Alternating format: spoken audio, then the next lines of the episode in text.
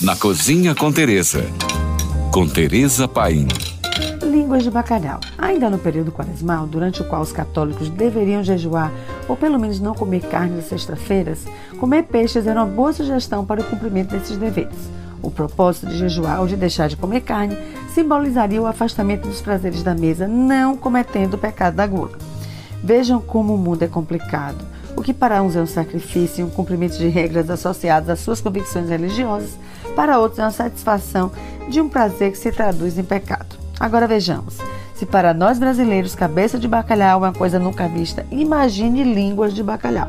Verdade, elas existem, a aguaria aqui, aqui pelas bandas de Portugal é muito popular. Ficaram curiosos? Pois, pois, vou já explicar.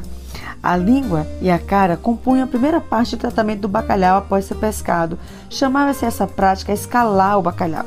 O consumo dessas partes estaria relacionado com o aproveitamento de todas as partes do bacalhau, principalmente pelas classes mais desfavorecidas.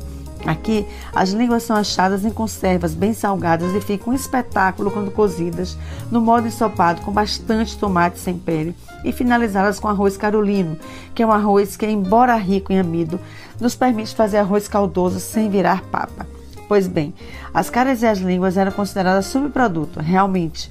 Numa mesma família, há sempre alguns que torcem o nariz ou por ter que espirraçar os ossos, ou porque não gostam da matéria gelatinosa que contém o produto da língua e da cabeça.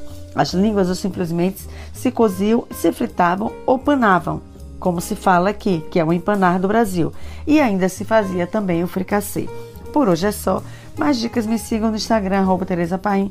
Ou se você tem alguma pergunta, mande para nós. Fique agora com nossa deliciosa programação GFM. Oferecimento tudo para montar a sua ceia natalina e renovar a sua cozinha em um só lugar. Natal Le Biscuit tem tudo e tem preço.